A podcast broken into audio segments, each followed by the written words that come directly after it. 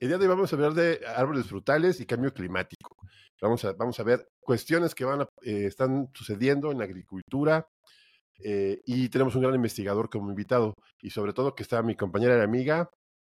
Paula Rojas desde Colombia. Queridos agroescuchas, súper bienvenidos y le damos la especial bienvenida a nuestro invitado que nos va a enseñar un montón de cosas y aquí vamos a desenredar un poquito más la pita.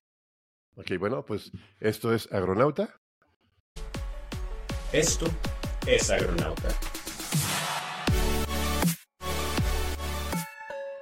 Bueno, el día de hoy tengo el placer de, eh, de presentarles al doctor Luis Manuel Valenzuela Núñez. Eh, bueno, me lo presentó Jeremías. Jeremías es un, buen estado con nosotros en un episodio especial que el tema de Berry está trabajando directamente con Luis Manuel. Me parece muy interesante los temas que vamos a tratar de, el día de hoy. El día de hoy me voy a tomar la libertad de presentarlo a Luis. Luis, este, bienvenido al podcast. ¿Cómo estás? Sí, muy buenas tardes. Eh, muchas gracias por la invitación. Es un honor que me hayan considerado para hacer este, este podcast. No, sí, nosotros para tenerte con nosotros, qué bueno. Y bueno, Luis Manuel Vázquez Valenzuela Núñez es ingeniero agrónomo de sistemas agrícolas de zonas áridas por la Universidad de Chapingo. Este, tiene una maestría en ciencias forestales, eh, también en Chapingo, y tiene un doctorado en biología vegetal y, forestal en la Universidad de Lorena en Francia. Eh, bueno, es, eh, es miembro del Sistema Nacional de Investigadores nivel 1 eh, es catedrático de la misma Universidad de Ciencias Biológicas de la Universidad Juárez, el estado de Durango, en Gómez Palacio, Durango, desde el 2012 a la, actualidad. Y pues, si vemos su producción científica es bastante interesante, 107 artículos, 49 capítulos, 7 libros, 17 participaciones en congresos, director de 6 tesis doctorales concluidas, 2 en proceso, 12, 12, tesis de maestría, 3 en proceso, 35 de licenciatura concluidas, etcétera. Y además, pues bueno, eh, creo que eh, tu área de especialidad está muy interesante, Luis. A ver, Luis, platícanos qué es lo que haces. Sí, sí, muchas gracias, Donatio, muchas gracias, Paula, eh, por, por, recibirme aquí en este, en este espacio. sí, bueno, como, el, como lo dijiste aquí en la, en la parte de presentación, Donatio, soy este, bueno, yo me especialicé más que nada pues en la fisiología, en la fisiología de los árboles. Sí, inicialmente, este, pues yo soy este de formación forestal. Sí, eh, todo lo que lo concerniente a la, a la fisiología de, de los árboles, eh, pues va, yo me, me especialicé por ese, por ese lado. Eh, sin embargo, pues a pesar de que los, um, la fisiología de los árboles forestales es un poquito diferente, o sea, en relación a la fisiología de los, de los árboles frutales, este, a pesar de que pues es uh, diferente, como ya lo dije, pues tiene, este, es muy parecida, es muy parecida a la fisiología cambia en el sentido de que como los árboles frutales, los árboles con interés agronómico, eh, tienen como su, su, nombre lo indica, pues un, un manejo más, uh, más controlado.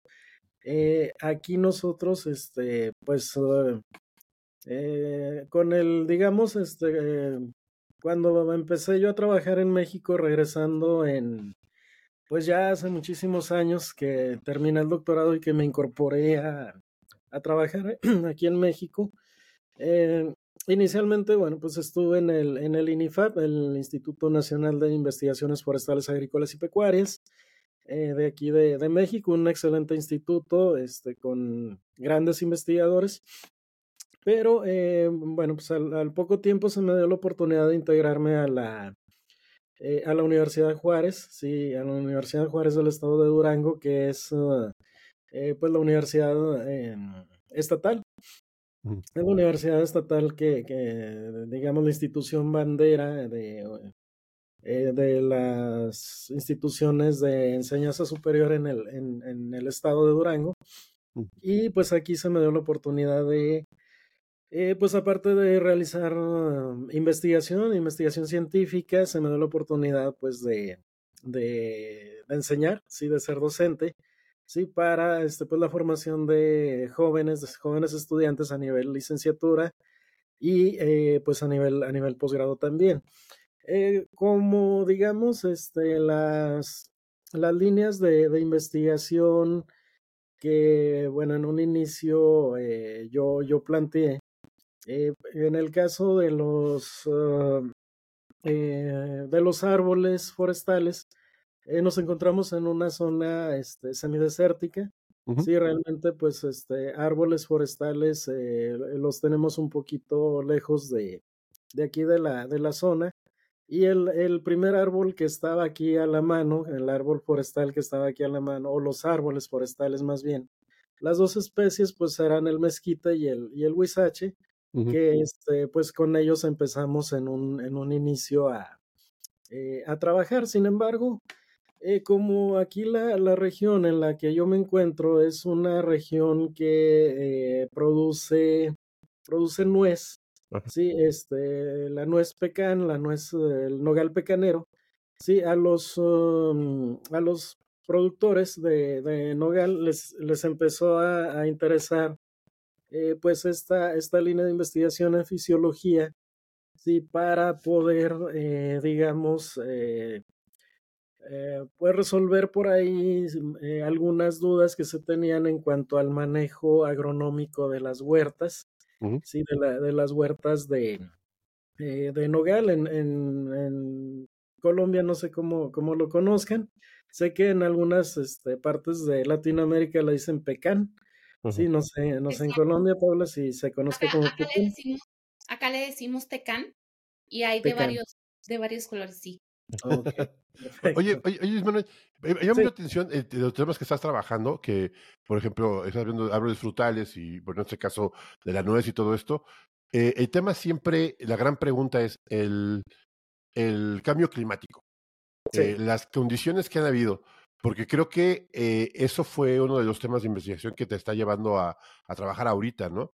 Así es. Bueno, yo he escuchado y eh, muchas veces, por ejemplo, los productores de fresas, de, de, algunas berries, de algunos productos que ya el cambio climático es muy evidente en algunas plantas y ya hay forma de, de verlo, o sea que hay flores a destiempo, floraciones mayores, menores, falta de agua, comportamientos diferentes de la planta.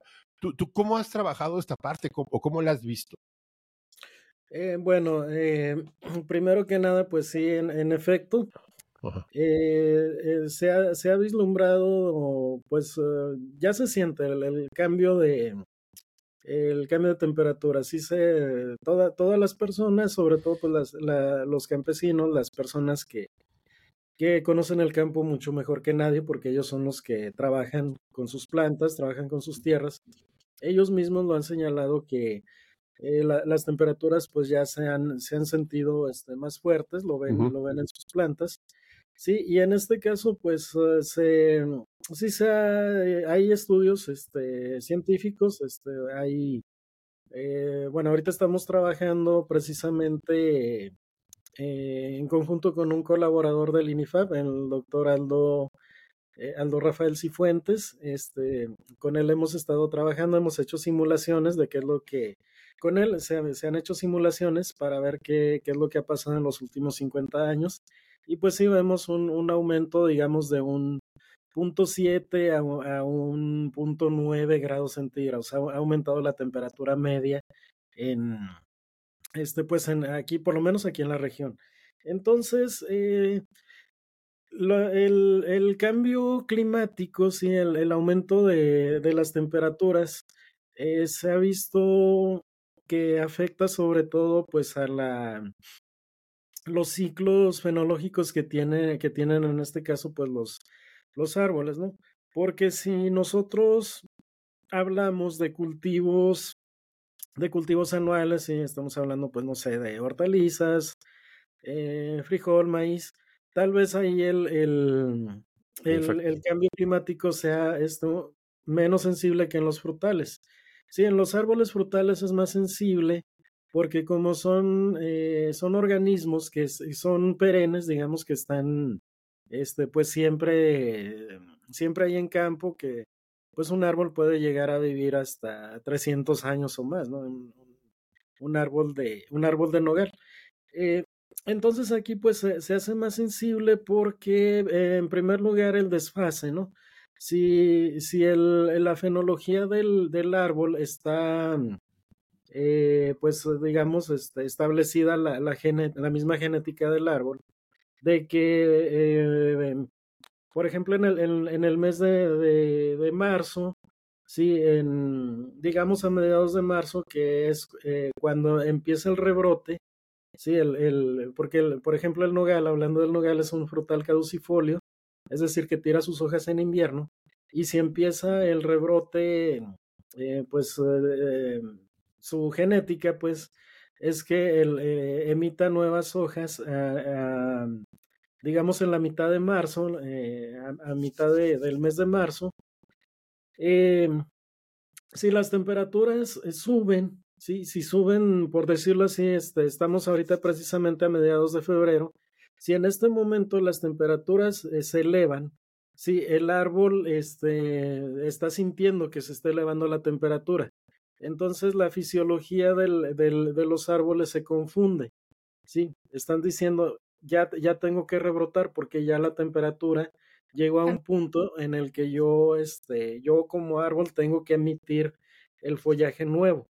Entonces, al hacer, al, hacer esto, al adelantarse, eh, la, digamos, la, brotación, la emisión de nuevas hojas para el periodo vegetativo que, que sigue en el, en, el, en el año que está por comenzar, el, el árbol va va a consumir mayor eh, cantidad de, de, reservas, ¿sí? Que precisamente por, por eso el, el árbol pierde sus hojas para economizar reservas. Sí, eh, todos los árboles almacenan reservas en forma de carbohidratos y almidón, azúcares solubles, eh, proteínas, aminoácidos, almacenan esas reservas durante la, la, etapa del letargo, que es cuando el, el, árbol por eso tira sus hojas, para economizar esas reservas y poder sobrevivir a la etapa de que no tiene aparato fotosintético en las hojas. Cuando sucede eso de que el, árbol adelanta su, su brotación, eh, hay un mayor consumo de reservas. Sí, hay un mayor consumo de reservas porque se incrementa el, el periodo en el cual el árbol tiene que eh, tener el aparato fotosintético funcional. Entonces, eso hace que disminuyan las reservas. Sí, ¿qué, qué es lo que sucede con nosotros? Es un, es un ejemplo para que más o menos eh, quede, quede claro. ¿Qué sucede cuando nosotros no, no dormimos lo suficiente? Sí, este, pues eh, vamos a estar con sueño todo el día. Sí, vamos a estar con sueño todo el día. ¿Por qué? Pues porque nos hizo falta, este, eh, por ahí los, los médicos nos recomiendan que eh, por lo menos, este, dependiendo de la edad, sí, este, nosotros que estamos en una edad, de la edad, digamos, este, mediana, debemos de dormir entre 8, entre 8 y 10 horas, dependiendo de, de las actividades físicas que nosotros realicemos. En el árbol es lo mismo, ¿sí? El, árbol es lo mismo, tiene que tener este, cierta cantidad de reservas para, este, primero que nada, pues el rebrote, en segundo lugar, la floración, la emisión de yemas florales, en tercer lugar, este, el llenado de fruto, ¿sí? En, en, en cuarto lugar, pues mantener ese, ese metabolismo hasta que se llegue de nuevo es el momento en que tiene que tirar las hojas, ¿sí? Para poder, eh, digamos, este, entrar en letargo y poder hacer, llevar a cabo la acumulación de reservas para el, el año siguiente. ¿Qué es, lo que, ¿Qué es lo que sucede cuando no se lleva a cabo una, un buen manejo, una buena eh, gestión de reservas? Es decir, que, que el árbol este, utilice de la, de la mejor manera esas reservas para cada una de sus etapas fenológicas, pues que el árbol se va a debilitar. Si se va a debilitar, es lo mismo que sucede con nosotros si no dormimos bien, si no comemos bien, si no bebemos, este, si no bebemos agua, si no, eh, si no llevamos una, una, vida saludable, nos vamos a deteriorar. Es, es exactamente lo mismo que sucede con los árboles. Sí, el cambio climático tiene este, este efecto eh, pues negativo en, en los árboles y qué es lo que vamos a tener. Árboles que van a producir menos fruto, árboles que van, que, que, bueno, si producen fruto va a ser de mala calidad. Sí, entonces, este, eso a, nivel de fisiología del árbol, digamos, este, explicado, pues sería una, eh, sería un, digamos, una, una partecita del problema del cambio climático. Ahora bien, Tonatio, tú hablabas sobre la floración. Este, la floración también es muy importante porque eh, hay, hay, especies frutales que requieren de polinización. Sí, en el caso, por ejemplo, de, de algún, alguna especie frutal que requiera de polinización, con estos cambios climáticos puede o bien adelantarse o bien atrasarse la floración, ¿sí? Y esto repercute en la presencia de los polinizadores, ¿sí? Porque los polinizadores también, eh, bueno, muchas especies están ligadas a ciertas especies de polinizadores. Entonces, al, momento en que si, eh, si, si, ocurre la floración a destiempo, como dicen, como dicen los productores, los señores eh, que, que, viven en los campos a destiempo, eh, no va a haber una polinización adecuada. ¿Por qué? Porque los polinizadores no van a estar presentes en ese, en ese momento en que ocurre la floración y esto va a repercutir también, pues, en, en, digamos, pues, en la, cantidad de frutos. Sí que, este, pues, esto es, es muy, eh, pues, es muy, muy importante donde, donde intervienen este, la polinización. Eso, digamos, eh, algo también este, que está muy, muy ligado con el, con el cambio climático. También eh, los cambios climáticos, bueno, el, el fenómeno de, del, del, cambio, del cambio climático, eh, les platico yo a mis estudiantes en clase, este, no eh, lo asociamos pues a un aumento de temperatura, sin embargo, este, no, no, siempre está ligado a un aumento de temperaturas. También está ligado pues a la, a la presencia de, de, de, clima frío en algunas regiones, ¿sí? Eh, en algunas regiones del mundo. Sí, eh, está ligado pues a la, a, la, a la, presencia de granizo, sí, con el, el, cambio climático suceden, este, eh, se da mucho en algunas regiones del mundo este, se, mm, digamos, pues las corrientes de aire en la atmósfera, este, con las, ah, con el, con la humedad propia de la atmósfera, provocan que se, en un momento dado se formen eh, granizo de gran tamaño. Entonces, este, mm, este granizo eh, afecta también mucho a la fruticultura, porque la, la, la caída del, de grandes trozos de hielo eh, que impactan en, los frutos, pues este significa una pues un daño al fruto que va, va, este, va a disminuir su calidad. Y pues lo que se busca en los mercados es que el consumidor lo que busca pues es un, es un fruto bonito, sí que tenga este, bonita presentación y estos, ah, eh, el daño pues que provoca el, el granizo pues es, eh, pues es, muy grande en ese sentido, ¿no? Yo, eh, tengo una pregunta. Sí, que su merced querido nos está contando mm, de, de, cómo las plantas tienen la capacidad o no de adaptarse a esas condiciones, porque se supone que partimos de que la mayoría de las plantas tienen plasticidad genotípica y son capaces de adaptarse a esas condiciones y esos cambios que se generan ahora sí que en el ambiente y por tanto esa condición del ecosistema cambia.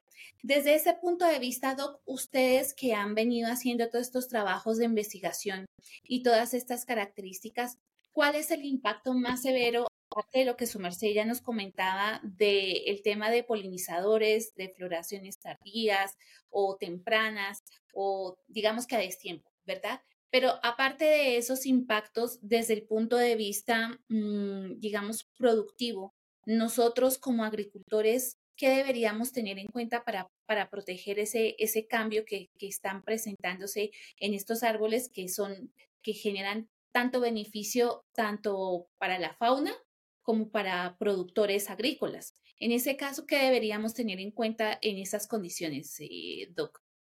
Bueno, este, pues primero que nada, la, la plasticidad genética, digamos, este, que tiene cada especie, pues es, es diferente. Sin embargo, eh, eh, los cambios, los cambios en el clima, las, digamos, los incrementos de temperatura, la disminución en la precipitación, entre, entre otras cosas que están ligadas al, al, cambio climático, están sucediendo de una manera este, demasiado rápida.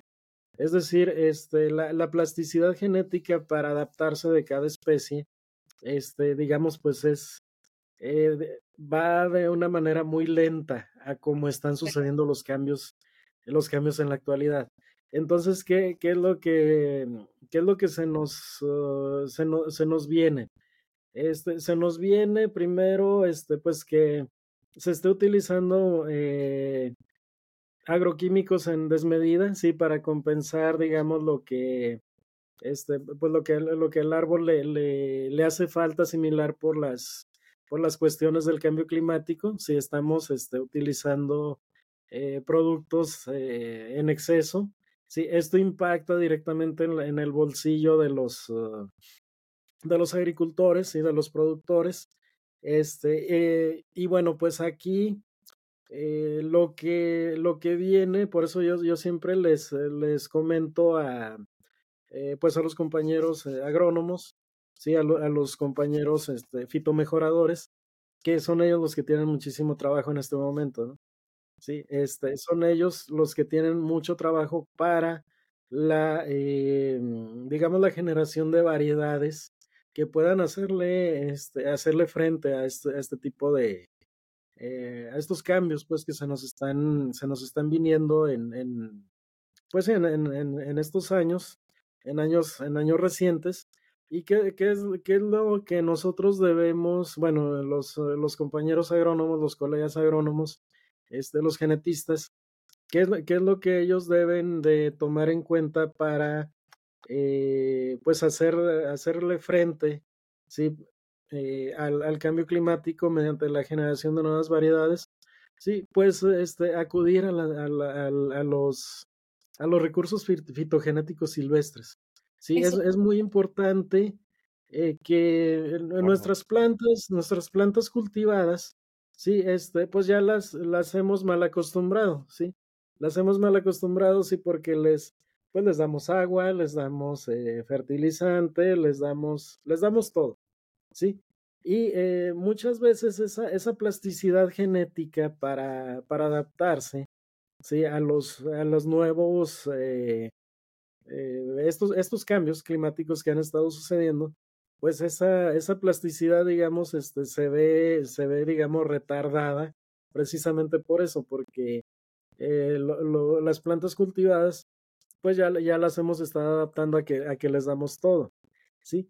Para que el, eh, todo, la generación de variedades, este, tenga este, el mayor éxito posible, que generemos que, variedades este, que, que puedan hacerle frente a todos estos cambios, eh, bueno, yo este, hemos, hemos visto, pues incluso ahí con el, con el doctor Jeremías Rodríguez, hemos visto que tenemos que, este, que tomar en cuenta todo, todo el, todos los recursos fitogenéticos silvestres también.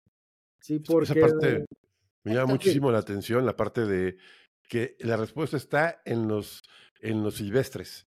Así es. ¿Y eso por qué, a qué se debe? O sea, bueno, así como para, para los que somos un poco neófitos del tema, ¿por qué el no silvestre? Sí, bueno, este, como, como les comentaba, bueno, eh, en la actualidad, este, nosotros sabemos que el maíz, sí, el maíz como lo conocemos en la actualidad, sí, que el, el, fruto, pues ustedes, yo creo que todos lo conocemos, es una, este, es una mazorca grande, Sí, de, no sé, hay variedades que miden hasta 35, 40 centímetros la, la mazorca. Hay otras más pequeñas, como este, algunas, algunas variedades que son de 7, 10 centímetros de, este, de largo, el, el, pues sí, el fruto, la mazorca como tal. Mm. Eh, el maíz se originó de una planta silvestre. Mm, que nuestros antepasados, este, aquí en, aquí en Mesoamérica, este, nuestros antepasados fueron seleccionando, ¿sí? O sea, este, ellos y todavía nuestros, nuestros eh, abuelos, nuestros padres, que bueno, pues soy orgullosamente hijo de campesinos, este, ellos incluso todavía eh, cuando hacen su cosecha, ellos seleccionan lo, lo, mejor. seleccionan las mejores mazorcas en el caso del, del, maíz. Y en el caso de en, nuestras culturas mesoamericanas, y nuestros mayas, nuestros aztecas, este, por allá en, en, Centroamérica, por allá en, Sudamérica, los incas, este, aquellas culturas tan, este, que nos dejaron tanto conocimiento, ellos este, eh, fueron seleccionando lo mejor que se encontraban de esta, esta planta que aún existe, todavía me, me, ha tocado verla por ahí en Jalisco precisamente, en Jalisco, en Nayarit, algunas partes de Michoacán, es el, el teocintle, Sí, el, es el ancestro de, de, nuestro maíz. O sea, nuestros, eh, eh, nuestros antepasados lo que hicieron fue que fueron seleccionando poco a poco el, este, los mejores frutos del teocintle, sí, lo domesticaron, sí, con el, con el paso de los años, domesticaron esta, esta planta hasta que nosotros eh, tenemos hoy en día el maíz. Pero el maíz, sí, hay que recordar que viene de una planta silvestre, sí, o sea, se obtuvo a partir de una planta silvestre.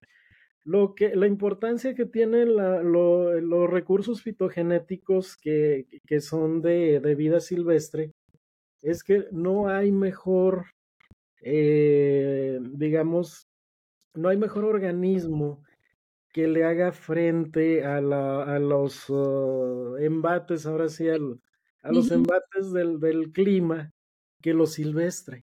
Sí, entonces este, el secreto, el secreto, y por eso yo presumo mucho al doctor Jeremías en mis clases, el secreto es la genética que está presente en los recursos este, fitogenéticos silvestres, porque son ellos los que le hacen frente de una, de una manera, este, digamos, que no está protegida como nuestros cultivos. Sí, nuestros cultivos están protegidos, sí, nosotros les damos agua, como ya lo había dicho, les damos agua, eh, fertilizantes, eh, todo lo que nuestro cultivo necesita, nosotros se lo damos. A lo silvestre no. Lo silvestre está, como dicen en mi pueblo, a la buena de Dios. es que son guerreros. Exactamente. Doc, una pregunta. Cuando nosotros tenemos, por ejemplo, acá en Colombia y en muchos aspectos de agroecología, cuando manejamos técnicas de agroecología, lo que hacemos es proteger semillas nativas, ¿verdad? Tratamos de recuperar semillas nativas, que es básicamente el principio que su merced está expresando en este momento. Y desde ese punto, ¿cómo nosotros como productores agrícolas, por ejemplo, en este caso del mezquite, si quisiéramos preservar estas, estas, estas plantas, ¿qué características tendríamos que ver en, en los árboles para seleccionar aquellos que vayan generando, digamos que la mejor respuesta frente a esos, esas condiciones de cambio que se van dando, porque sabemos que, por ejemplo, los árboles son, son digamos que casa de, de ardillas, alimento para borregos, para, para cabritos, para, digamos que por lo menos acá en Colombia, para rumiantes, eh, lo manejan mucho por, por, concentración de proteína, pero además de eso son característicos, también se están trabajando como alimento, extraer harina para poder alimentar animales en, eh, domésticos. Entonces, desde ese punto, como productores agrícolas, si tenemos un árbol de este tipo, ¿qué condiciones deberíamos observar para poder tener esa semilla que, que sea, que veamos que se está adaptando? Porque un árbol me parece que es un reto mucho más grande porque se demora mucho en desarrollarse. Y entonces, ¿cómo, cómo podemos ah, hacer esas observaciones, su merced que tiene tanta experiencia en ese tema, cómo nosotros como productores deberíamos tener esas observaciones y qué deberíamos ver para seleccionar el material que se está adaptando mejor? Sí, bueno, este, primero que nada, este, si, si estamos eh, hablando de, de mezquite, sí, bueno, ustedes por allá creo que le dicen algarrobo, si no me equivoco, ¿no? Sí, ah, es que tiene muchos, muchos nombres y de hecho hay partes donde se conoce como mezquite, ah, hay otras partes que se conoce como algarrobo y de hecho las vainas son medio dulzonas que se, que se, utilizan, lo, utilizamos para alimentar el ganado porque se, son, se vuelven locos los bichos estos cuando, cuando sienten el, el viento y oyen que van a caer las vainas, es que no hay quien los tenga quietos y, el chut de energía que tienen estos animales cuando consumen algarrobo, pues es de verdad potente, tanto que los noquea muchas veces. Entonces, cuando vemos esas plantas y las empezamos a trabajar ahí, doctor Luis, ¿qué, ¿cuál sería la condición que nosotros observando, eh, aquellas que se están adaptando a esas condiciones eh, climáticas cambiantes, ¿Qué, ¿Qué, es lo que en un árbol nosotros deberíamos ver? Porque en una planta, digamos que lo vemos en corto tiempo, pero como le preguntaba yo hace un segundo a su en un, en un árbol que dura tanto creciendo y que las condiciones son un poco más lentas, ¿qué, qué como productores deberíamos estar bien? Sí, bueno, este, pues sí, en efecto, la, la genética en, en, los árboles sí es, es muy complicada precisamente por los ciclos de vida. Este, sí es, es muy, eh, para, bueno, en, la vida promedio de una persona, eh, pues es, es, es, difícil, digamos, eh, pues hacer un, un, estudio, un estudio genético de, digamos, de adaptación de los árboles. Sin embargo, pues este, nosotros debemos considerar características, digamos, este, pues morfológicas Sí, que como les comentaba hace rato en el, en el ejemplo del maíz, que sí, que lo, nuestro maíz que lo domesticamos este, a partir del, del teocintle, aquí nosotros tenemos también eh, a nivel de árboles, pues eh, ver, eh, pues, qué, qué individuos y qué árboles este, son los que producen más, sí, qué, qué, qué árboles son los que producen mayor cantidad de, en este caso pues de fruto, que es lo, es lo que nos interesa para, para alimentar el ganado. ¿sí? ¿Cuáles árboles son los que producen la, la vaina con mayor eh, cantidad de, de carbohidratos?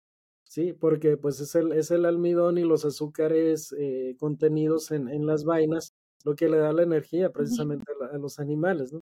Entonces, eh, pues todos los, los individuos, digamos, que, que producen eh, mayor cantidad de, de, vaina, sí, este, con, con las mejores características de, de, esa vaina, tanto este, en contenido nutricional, así como eh, el, bueno, el, el, mezquite, pues sobrevive gracias a que eh, tiene raíces muy profundas.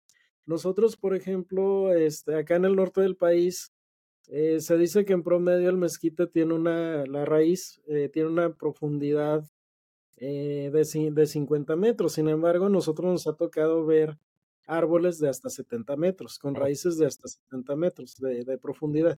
Entonces, esta es una característica genética, ¿sí? De, del, sí. Del, del, árbol de mezquite que fue desarrollando con el, el pues a través del, de la, del tiempo, a través del, de su de adaptaciones pues al clima. Uh -huh. Entonces por eso vemos, eh, por ejemplo, en, en, en Chile, ¿sí? en, en, en, partes de desierto absoluto en Chile y en el, en el Valle de la Muerte acá en este, entre California y Nevada, uh -huh. eh, vemos que pasan incluso casi hasta un año con precipitación nula, pero el mezquite está muy bonito, está muy frondoso, está muy verde, lleno de frutos. Eso lo hace precisamente porque la, su sistema de raíces penetra tan profundo en el, en el suelo que va buscando los mantos freáticos. Entonces, esta es otra característica genética que nosotros debemos de tomar en cuenta en la selección de, de los individuos. Bueno, si tenemos un individuo este, con, estas, que, con estas características que produce fruto de buena calidad, produce fruto en gran cantidad, y aparte, este, el, el, sistema radicular, pues no lo vamos a ver, ¿no? Pero nos vamos a dar cuenta que este, su sistema radicular está muy bien por el follaje. Sí, que sí, está, que no, que no le falta, que no le falta eh, humedad, pues, que no le falta agua para estar creciendo, este, y, y el follaje, pues, obviamente, pues está, este, como lo dijo, como lo dijo Paula, pues muy cerrado. Esas son las, eh, digamos, las características que pudieran en un momento, este, eh, pues, eh, tomarse en cuenta para la selección de, este, pues, de los individuos, ¿no? De los individuos, en este caso de mezquite, ya para otras, eh, dependiendo, pues, ahora sí que, este, como se ríen, se, se, se ríen de los biólogos porque dicen que depende, depende de la especie y los agrónomos dicen depende del cultivo. Entonces, aquí sí es, es como biólogos decimos, depende de las condiciones está el microorganismo. Entonces, Y los, y los que te dicen depende del cliente, pero bueno, este. pero creo que, pasa. Pero, aquí, aquí, me llama mucha atención lo que, lo que estás diciendo, que, que sí hay cambios muy fuertes en el tema de la adaptación, por el tema de cambio climático, por el tema de, de todo esto, y la respuesta está en los. puede estar desde el principio, o sea, volver a empezar, ¿no? Porque si empezamos con un tema de, de, de, de del principio del, del, pot, del, desarrollo de la planta, puede ser algo bien interesante. ¿Qué tanto ha sido, ha sido difícil el, e, es tan difícil poder tener una, el desarrollo de una nueva, de una nueva especie o una nueva adaptación? Porque creo que muchas veces se maneja, y bueno, el doctor Jeremías lo sabe, los platicamos cuando estuvo con nosotros. Ahora sí que, otra vez, el, el, la respuesta de los agrónomos depende del cultivo. Este, no todos, este, no, no todas las plantas tienen, digamos, la misma em, facilidad, digamos, de, ir generando nuevas variedades. Sí, este, en el caso de los árboles, eh, sí es más, es más, mucho más, más complicado por la, por los ciclos de vida, como lo hemos venido diciendo. Sin embargo, en, en, en plantas, em, digamos, este, anuales, pues es, es, es, es un poco más rápido y eh, tratándose de, de cultivos, eh, digamos, pues como la, la, las berries, ¿sí? Eh, zarzamora, frambuesa, arándano, bueno, pues ahí no, no quiero ahí meterme tanto en, en los temas del doctor Jeremías, pero este sí, él, él, más que nada pues lo sabe, que es, un, es muy complicado, es, requiere mucho trabajo Sí, entonces, eh, por lo que eh, pues hemos platicado, pues sacar una variedad nueva eh, se puede llevar a tres, cuatro, hasta cinco años, ¿no? Entonces requiere este, pues de muchísimo esfuerzo, tratándose en este caso, pues un ejemplo de, em, en este caso, pues de, de, de berries, Sí, en el caso de, de, los cultivos anuales, este, pues va a depender mucho de, su ciclo de vida, la facilidad para, la facilidad y la rapidez en la que se, se pueden, se pueden generar variedades nuevas. Entonces, para el caso de los árboles, sí es, uh, sí es más, es mucho más tardado, sí, por, uh, por los ciclos de vida. Entonces, hay una, hay varias plantas que se utilizan a nivel, eh, bueno, para estudios a nivel molecular Arabidopsis y algunas otras plantas. estas plantas pues tienen la facilidad de que son muy, este, tienen mucha plasticidad, sí, entonces por eso este, son tan utilizadas en la, en la cuestión de este, biología molecular, por, precisamente por los ciclos de vida cortos que tiene y por la, la plasticidad que tiene para adaptarse. Sí, como les, como les digo, pues sí, va a depender mucho de, del, eh, pues de, lo que estemos nosotros trabajando. Obviamente en árboles pues es muy, este, es mucho más complicado este, hacer genética, genética forestal. Sí, por eso, este, pues en México realmente los genetistas forestales son, son pocos realmente. Por eso mismo, porque, es muy complicado. No, y aparte que es esperar y esperar y esperar y, y, analizar, pero creo que es interesante el tema de cómo manejar especies, pero aparte que esto es este creo que el tema forestal, el tema de los árboles es el último bastión, ¿no? Porque sí, los sistemas eh, forestales son mucho más robustos que inclusive que algunos cultivos, ¿no? Pero la afectación que está viendo con el cambio climático y por el cambio de, de las estaciones de cultivos, todo esto los ha estado, estado afectando, ¿no? Y este, y, y este eh, obviamente está afectando a la agricultura, está afectando al, a la producción y, y el, y como decía, por ahí una vez escuché a alguien que decía que los sistemas áridos y los sistemas forestales son como que la tir de, de, de, los seres vivos, eh, de, los vegetales, ¿no? De, la, de los árboles. Si ellos están mal, pues estará mal todo, ¿no? Y ellos también eh, tienen todas las respuestas.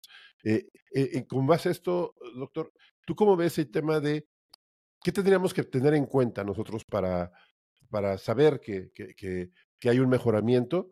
Y a dónde podríamos acercarnos para aprender un poco más del tema. Sí, bueno, este realmente eh, el, el, mundo, digamos, de la de, las variedades nuevas que pudieran hacerle frente, pues estos, estos, cambios, los cambios que, climáticos que ya ya son este, bastante sensibles. Sí, pues aquí, el, por ejemplo, tenemos muy buenos investigadores. Sí, aquí en México tenemos eh, investigadores de, de, vanguardia. Yo siempre les he dicho que, este, pues no, no nos hagamos menos, sí, este, que cuidemos a nuestros investigadores. Sí, el, el INIFAP tiene excelentes investigadores, excelentes eh, fitomejoradores. Las universidades de, de México, este, también eh, Chapingo, Narro, la Universidad Autónoma Agraria Antonio Narro, el Colegio de Postgraduados, este, y las universidades estatales, ¿sí? la Universidad, Universidad de Guadalajara en Jalisco, este, la Universidad de Juárez aquí en, aquí en Durango. Cada una de las universidades estatales tiene excelentes investigadores, sí, eh, que pues han, han generado este, variedades, eh, cada, cada uno en su, pues en su, en su rama, eh, han generado variedades y, las, y están generando nuevas variedades. Sí, entonces, eh, por ejemplo, eh, nuestros investigadores aquí en México este, son tan buenos que pues han, han generado este, las uh, variedades, por ejemplo, de la que producen la, la cerveza, sí, que a muchos, este, a muchos de nosotros nos, nos gusta mucho acompañarla, este, pues nuestra comida por ahí con una cerveza de vez en cuando. Esa cerveza eh, mexicana fue hecha con variedades generadas por, por investigadores, por genetistas del, del INIFAP. Entonces, muchas muchas variedades de, de, forrajes, muchas variedades de maíz, muchas variedades de frijol, que nosotros como, como mexicanos, nuestra base de, la base de, de, nosotros como mexicanos desde antes de que llegaran los españoles, nuestra, eh, nuestra base, alimentaria es, es, el frijol y el maíz. Sí, este, nuestros investigadores pues han, han generado este tipo de variedades.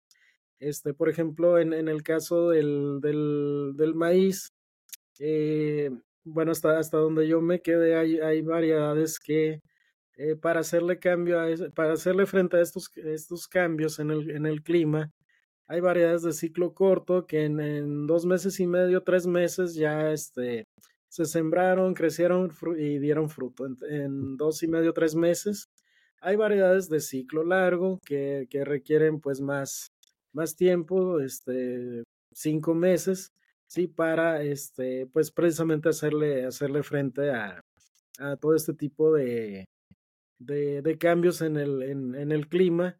Sí, variedades de frijol también de, de, ciclo, de ciclo muy corto, sobre todo pues en el, que el, el frijol aquí en México la zona productora pues está precisamente en Durango, entre Durango y Zacatecas. Uh -huh. Es la zona productora de frijol de, de México, que también la agricultura temporalera, que es de donde, eh, donde se cultiva el frijol, es, es temporal, ha sido muy afectada por la, la variación en la precipitación y el aumento de la temperatura. Y nuestros investigadores pues han, han logrado eh, variedades adaptadas ya al, a este, este tipo de, eh, pues de, de, cambios en el clima, ¿no? Entonces, este, nos podemos acercar, este, pues a cualquier, cualquier institución de investigación agrícola, le repito, pues, Colegio de Postgraduados, este, la Universidad, Autónoma Chapingo, la Universidad Autónoma de Antonio Narro, las universidades estatales, el Instituto Nacional de Investigaciones Forestales, Agrícolas y Pecuarias. Con ellos, este, pues tenemos, tenemos un gran acervo, este, de, pues sí, de, de, de variedades, ¿no? Que, que, que, ellos han generado. El INIFAP tiene el Centro Nacional de Recursos Genéticos ahí en Tepatitlán, ahí cerca de Guadalajara, es una obra de Guadalajara. Sí, este tiene una forma de, de arca de Noé. De hecho, aquí lo, lo, mandaron diseñar con los arquitectos de un, de un arca de Noé, porque ahí está este pues eh, la mayor parte del acervo genético de, de aquí de, de México y de muchos países de América Latina también. Impresionante. Doc, yo, yo quisiera profundizar un poquito en el, en el tema de, de su merced decía que, eh, bueno, el mezquite tiene la, la capacidad de, de, profundizar incluso hasta 70 metros y, y se ha encontrado ese, ese desarrollo. Desde allí, mm, claro, mm, soy microbióloga, y trabajo con micorrizas. Así que la pregunta es, ¿ustedes han hecho investigación de micorrizas? Porque es una de las, de las especies que se, que se adapta por lo menos al garrobo, se, se, se relaciona muy bien y esta es una de las razones por las cuales esa simbiosis hace que la planta sea capaz de tomar nutrientes de donde no los hay o por lo menos no están a simple vista porque es capaz de irse a los meso y los microporos que generalmente la planta accede a macro y mesoporos, pero a los micro no. Y tiene un reservorio allí que puede tomar desde ese punto de vista. Y cuando nosotros hablamos de estas condiciones, Doc, si nosotros, una, uno de los retos que queremos trabajar, por ejemplo, en, en producciones sostenibles es el hecho de tener cercas vivas. ¿verdad? Barreras que, que, que, lo hagamos por medio de árboles, que, que, tengamos de pronto sistemas silvopastoriles y que podamos trabajarlo desde allí. ¿Cuál es la recomendación que su merced nos daría como, como productores agrícolas para que podamos seleccionar un material que podamos trabajar para esas cercas vivas o para, para esos sistemas silvopastoriles que estamos trabajando, además de, de la recomendación para mí obvia desde mi punto de vista, que se adapte a las condiciones en donde se va a establecer, que sean plantas nativas, que es lo que queremos que, que se desarrollen más rápido, pero ¿qué otra condición particular deberíamos tener en cuenta cuando queremos hacer ese establecimiento de árboles, doctor? Sí, bueno, este, lo que tenemos de, lo que nosotros debemos de tomar en cuenta para el establecimiento de sistemas agrosilvopastoriles es precisamente que las especies arbóreas que nosotros seleccionamos, este, pues que sean multipropósitos, ¿sí? Nosotros conocemos este, eh, bueno, este, este, tipo de árboles que eh, se utilizan en los sistemas eh, silvopastoriles, agrosilvopastoriles, eh, pues que, que deben, de, deben de ser multipropósitos y deben de, deben de proporcionar este, mm, bueno, si, si son, si son comunidades rurales, deben de proporcionar leña para, este, pues el, proporcionar calor para, para cocinar alimentos, para calentar agua, deben de, proporcionar en cierta medida forraje, sí, forraje para, este, para el ganado. Obviamente cuando el, los árboles pues ya, ya alcanzaron cierta edad, este, deben de proporcionar sombra Sí, en el caso de, de, de los, de, de, los animales, sí, los animales pues tienen que tener un, este, lugares de descanso donde eh, cuenten con sombra, sobre todo si se trata de zonas tropicales donde el, la radiación solar es intensa. Eh, deben de, de ser, deben de proporcionar también este eh, alimento, sí, son, si son árboles, eh, con propósito de frutal, pues deben de proporcionar alimento tanto humano como a los animales. Sí, entonces la, combinación de, todas estas características es el, éxito de la agroforestería. Sí, porque si, nuestros árboles eh, proporcionan todo eso, este, pues uh, estamos eh, ante la especie correcta. Ahora bien, mencionaba este, sobre mm, eh, las micorrizas.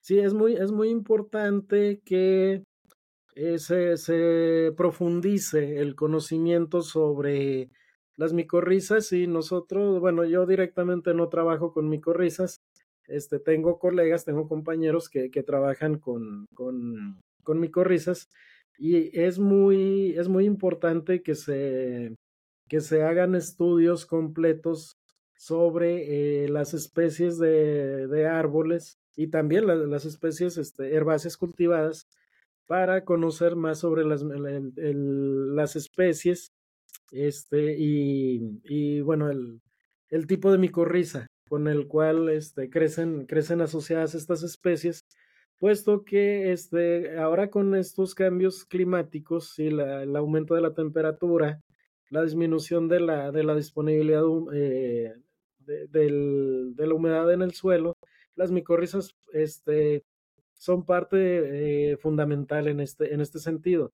¿Por qué? Pues porque al, al, la micorriza lo que hace es que aumenta el, digamos, este, la capacidad de absorción de agua y consecuentemente pues de nutrientes. Eh, es por eso que pues yo, yo insisto en que se debe de, eh, pues de hacer un, eh, hacer estudios más a profundidad de, de las especies y, las y las eh, micorrizas, este, los hongos micorrízicos a los que se asocian. Entonces, em, el, el, campo de estudio es, es inmenso, sí, es, es muy, muy grande la, pues el, el digamos, el, el, los temas de estudio. Sí, por ejemplo, este, hace poco en una universidad, no, no, ahorita no, no recuerdo en qué parte de aquí de, de México, es en el, en el sur, en el sur del país, por ahí, este, se, unos compañeros investigadores descubrieron que el, el, maíz fija nitrógeno.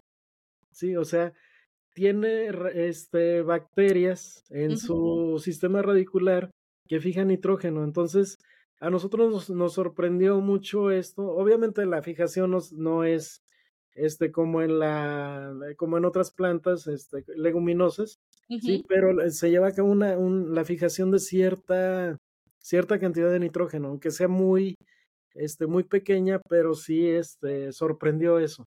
Por ahí está el, el, el estudio, es un estudio científico que está, este, pues está respaldado, sí, que, que donde este, pues los compañeros investigadores descubrieron esa, esa, ese, esa asociación. Este, esas, esas bacterias, sí, esas asociaciones este, de, en maíz que, que este, hicieron pruebas experimentales y, vieron efectivamente que se incrementó el, rendimiento en maíz, siendo que no es una leguminosa. Hay, mucho Que, hay mucho que estudiar. Sí, cuando, cuando vemos y cuando hablamos de biofertilizantes, digamos que hay un universo completo porque estamos hablando de fijadores de nitrógeno, también solubilizadores de fósforo, estamos hablando también de solubilizadores de potasio, de calcio, que ahora lo hemos venido estudiando continuamente, no solamente con hongos, con bacterias, sino también con actinomicetos. Y allí se abre un universo completo y ya Tona me está haciendo caras porque empiezo a meterme en mi rollo de microbiología. Y, y aquí no me saca nadie. Pero eh, el, el, tema, Doc, es que, eh, o sea, es ver que todos estos ecosistemas, cuando nosotros empezamos a trabajarlo, es tener la visión general de todas las características que queremos apoyar y desarrollar dentro de nuestro agroecosistema y cómo poder trabajarlo de manera eficiente y que seamos capaces como productores de ser observadores que a veces se nos olvida estar pendientes de, cómo se desarrolla una planta o cómo hacerlo, pues es uno de los trabajos más importantes. Y Doc, una, pregunta relacionada con, el tema de, árboles silvopastoriles y esto.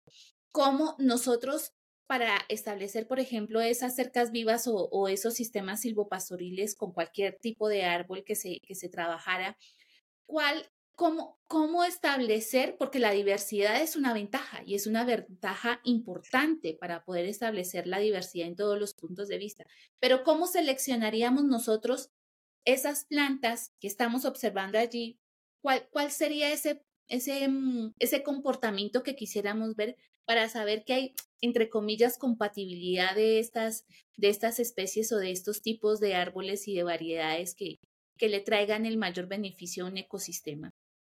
Sí, este, bueno, primero, primero que nada, y, y eso es uh, em, que se debe de, se debe de tomar en, en todos los sistemas agrosilvopastoriles, es que el árbol sea nativo, sí, que sea nativo de la zona.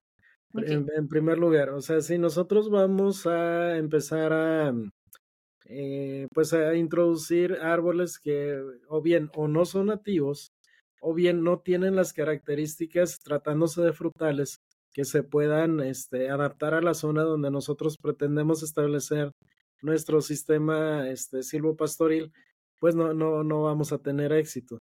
Entonces, eh, uno de los criterios para que nosotros seleccionemos las especies que este, se van a establecer en, pues en un sistema este, silvopastoril, se debe, este, pues primero que nada, ver el, propósito que, por qué estamos creando un sistema este, agrosilvopastoril, qué es lo que nosotros vamos a tener, cuáles van a ser los componentes en ese sistema agrosilvopastoril, qué, qué especies de, ganado, o sea, qué, qué tipo de ganado es el que vamos nosotros a, a tener ahí.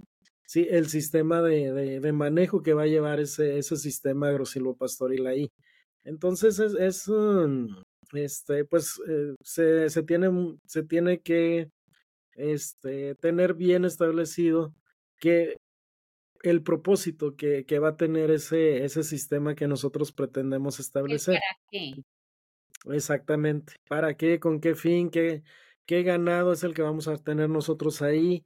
Este, cuánta, este, mm, digamos, cuántas unidades eh, de ganado puede soportar ese sistema, y es muy, eh, son muy bonitos los sistemas este, agrosilvopastoriles porque, em, por ejemplo, en, en, si tenemos árboles frutales que eh, en, bueno, ya nosotros, digamos, este, consumimos lo que producen esos árboles, em, pues al, al, final eh, los frutos caen y el, el ganado que nosotros este, introducimos, pues se puede alimentar de todas esas frutas que, que, que caen, ¿no? Limpiando este, perfectamente por ahí los, eh, los terrenos.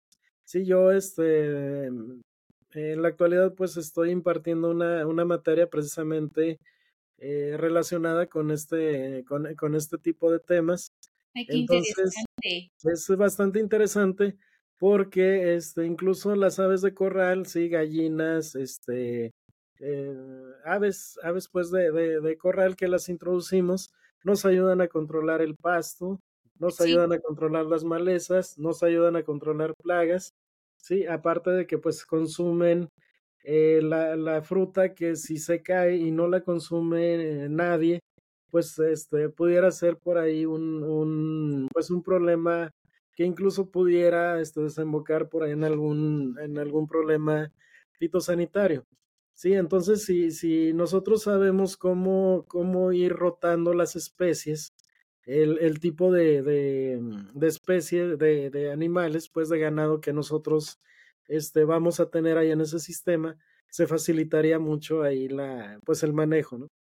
El manejo de, el control de, control de plagas, control de malezas, este, incluso, pues, le repito, la limpieza por ahí de los, de, pues ahí de los... Del otro tipo de ganado.